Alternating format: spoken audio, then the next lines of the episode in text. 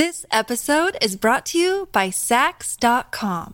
At Sax.com, it's easy to find your new vibe. Dive into the Western trend with gold cowboy boots from Stott, or go full 90s throwback with platforms from Prada. You can shop for everything on your agenda, whether it's a breezy Zimmerman dress for a garden party or a bright Chloe blazer for brunch. Find inspiration for your new vibe every day at Sax.com.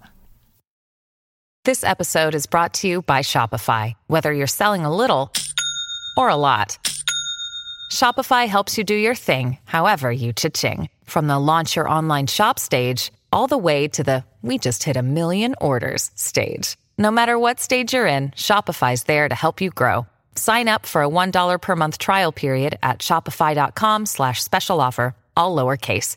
That's shopify.com slash special offer.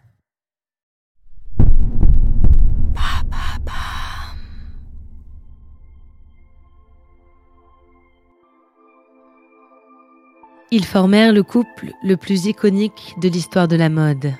Yves Saint-Laurent et Pierre Berger écrivirent ensemble pendant 50 ans une page de l'histoire de la haute couture et du prêt-à-porter.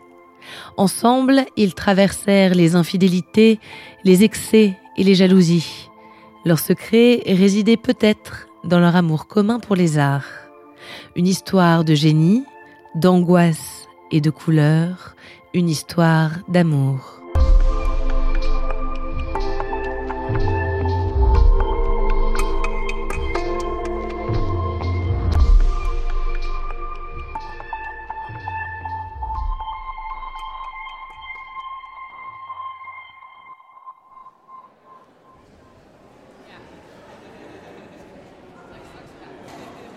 1958, Paris. Un défilé particulièrement attendu s'apprête à être présenté au sein de la maison Dior. Il s'agit de la première collection du successeur de Christian Dior, après la mort de ce dernier un an auparavant. La collection s'appelle Trapèze et le jeune créateur Yves Saint-Laurent. Il a à peine 21 ans. Dans l'assistance des gens de la mode du monde entier, des Américains, des Australiens, des Japonais et Pierre Berger. Pour lui, c'est une première. Il ne connaît pas grand-chose à la mode. Mais avec son compagnon, le peintre Bernard Buffet, ils étaient des amis proches de Christian Dior. Pierre et Bernard forment un couple solide depuis huit ans. Pierre gère la carrière artistique de Bernard. Ils sont mondains, ils connaissent le tout Paris, bien qu'ils soient installés depuis quelque temps dans une grande maison en Provence. Le défilé commence. Les créations du jeune Yves Saint-Laurent sont présentées les unes après les autres, dans un silence tendu. Quand arrive la fin du spectacle, Pierre Berger sent, comme beaucoup de personnes présentes ce jour-là, qu'il vient d'assister à quelque chose d'important. Tout le monde se bouscule pour saluer le jeune prodige. Berger se mêle à la foule, il serre la main d'Yves Saint-Laurent et le félicite. Bravo, c'était formidable. Ce jour-là, Marie-Louise Bousquet est présente. C'est une femme d'un certain âge, une figure importante de la mode parisienne. Elle est correspondante pour le Harper's Bazaar, un magazine féminin américain. C'est elle qui, la première, a reconnu le talent de Christian Dior, dont elle est devenue une des plus proches amies. Quand Marie-Louise remarque l'intérêt de Berger et Buffet pour le travail d'Yves Saint-Laurent, elle décide d'organiser un dîner. La soirée a lieu quelques jours plus tard à la Cloche d'Or, un petit restaurant près de Pigalle. À table se retrouvent Saint-Laurent, Berger, Buffet, Marie-Louise Bousquet et Raymond Zenacker, une figure de la maison Dior. La petite troupe dîne joyeusement en parlant d'art et de littérature.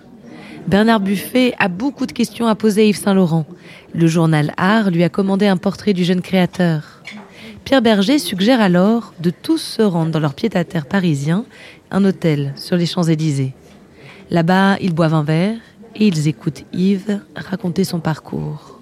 Sa naissance à Oran et son enfance dans une grande maison bourgeoise. Sa passion pour le dessin, le théâtre et les costumes dès son plus jeune âge. Son rejet de l'école catholique où il se trouve arraché de ses rêveries et de sa timidité par les professeurs, humilié et battu par ses camarades.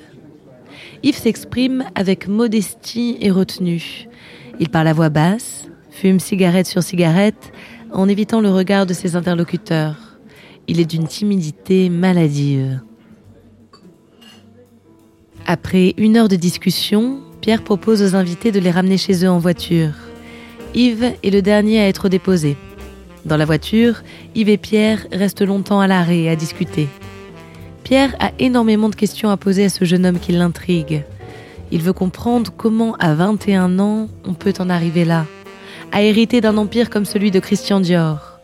Il veut apprendre à déchiffrer les mystères de ce jeune homme, le plus jeune couturier du monde. Deux jours après ce dîner, Pierre reçoit un coup de téléphone. C'est Raymond Zenacker. Elle a un service à lui demander. Yves Saint-Laurent doit prendre des vacances, mais il n'a rien de prévu et il ne souhaite pas se rendre en Algérie chez ses parents. Pourrait-il venir passer quelques jours chez eux en Provence? Pierre accepte, sans hésiter une seconde.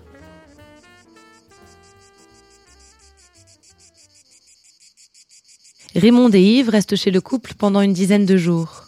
À la fin du séjour, tout a changé. Pierre est amoureux d'Yves. En quelques jours, le jeune homme a balayé huit ans de relation. À la fin de sa vie, Pierre Berger portait encore des regrets sur son infidélité durant cette période. Je vous dis pas, au moment où je vous parle, en 2017, c'est une période à laquelle je pense souvent, c'est une histoire qui me trouble beaucoup. Parce que moi, je ne crois qu'à la fidélité, pas à la fidélité bête, mais qu'à la vraie fidélité. Et je considère qu'évidemment, j'ai beaucoup de choses à me reprocher. Je le dis clairement, ça ne m'empêche pas de dormir tous les jours, ça ne m'empêche jamais de dormir d'ailleurs, mais les faits sont là. Plus je pense à ça, moins je comprends.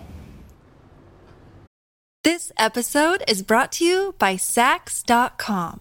At Sax.com, it's easy to find your new vibe. Dive into the Western trend with gold cowboy boots from Stott, or go full 90s throwback with platforms from Prada. You can shop for everything on your agenda, whether it's a breezy Zimmerman dress for a garden party or a bright Chloe blazer for brunch. Find inspiration for your new vibe every day at Sax.com. Look, Bumble knows you're exhausted by dating. All the must not take yourself too seriously and 6 1 since that matters. And what do I even say other than hey? well, that's why they're introducing an all new Bumble with exciting features to make compatibility easier, starting the chat better, and dating safer. They've changed, so you don't have to. Download the new Bumble now. Pendant plusieurs mois, Yves et Pierre se fréquentent en cachette. Puis un jour, à l'occasion de la présentation de la deuxième collection d'Yves, Pierre quitte la Provence et monte à Paris. Il reste avec Yves pendant 50 ans.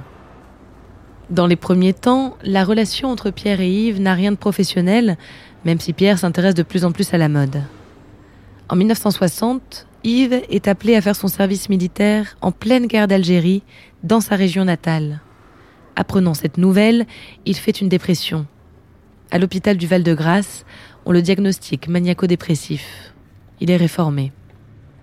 Tous les jours, Pierre vient lui rendre visite.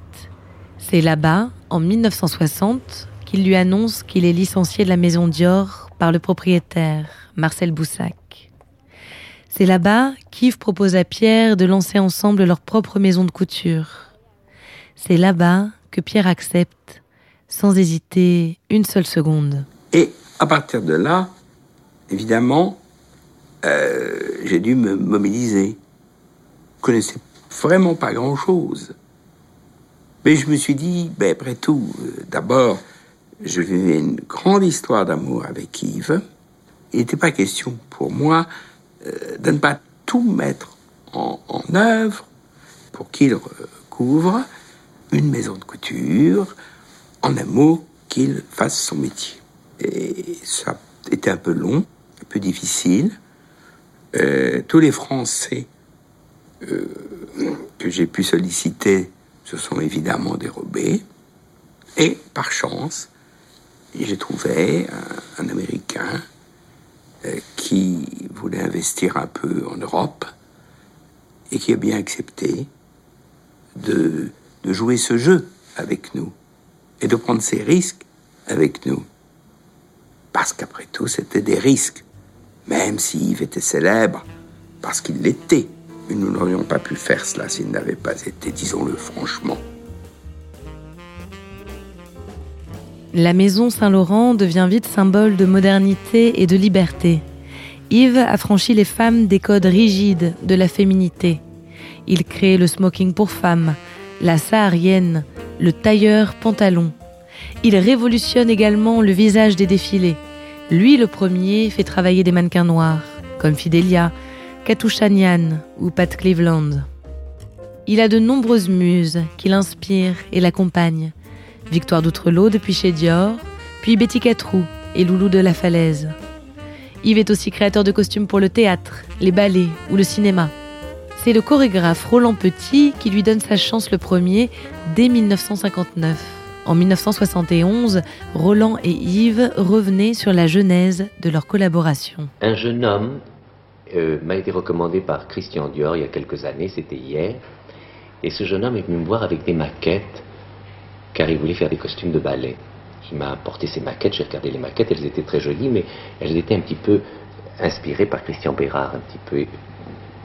Je ne suis pas entendu, j'ai dit bah, peut-être plus tard.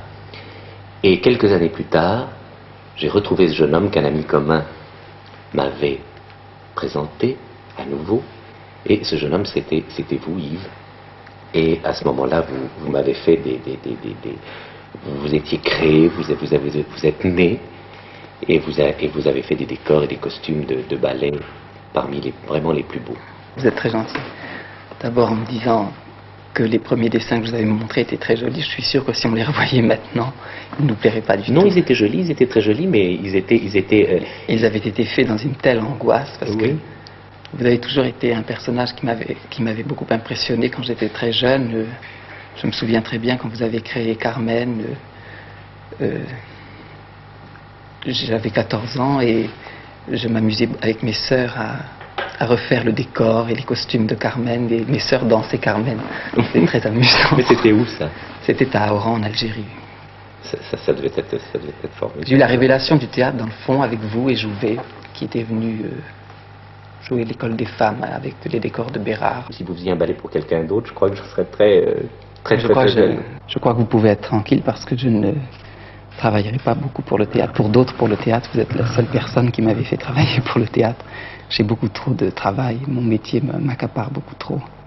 J'aimerais tellement euh, m'intégrer complètement euh, dans le théâtre, n'est-ce pas euh, Travailler uniquement pour le théâtre. Alors, que je le fais finalement en amateur parce que enfin, j'estime que je le fais en amateur parce que je ne peux pas consacrer toutes mes journées au théâtre et ce qui me plaît dans le théâtre c'est toute la vie des coulisses et toute la vie de des, en tout cas, le tout ce qui se passe. En fait, je ne, je ne le vois pas. Je fais simplement des dessins et je fais quelques essayages, mais c'est tout.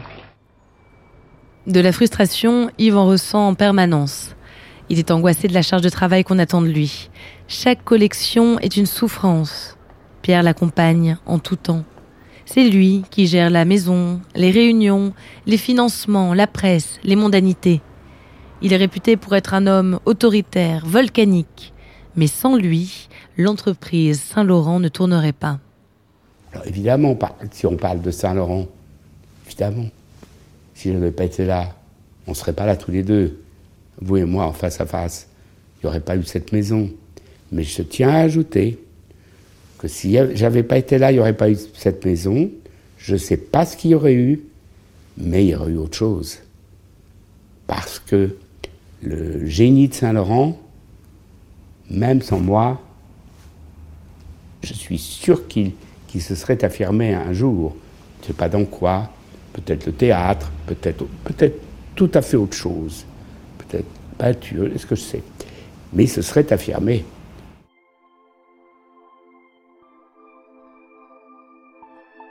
Merci d'avoir écouté la première partie de cet épisode de Love Story. La semaine prochaine, nous parlerons des démons d'Yves Saint-Laurent, nous évoquerons les succès comme les infidélités. Nous découvrirons l'immense collection d'art du couple Berger-Saint-Laurent. Nous partirons avec eux à Marrakech, découvrir le jardin Majorel. En attendant, n'hésitez pas à noter ce podcast sur votre appli préférée et à nous écrire si vous avez des questions ou des suggestions pour Love Story.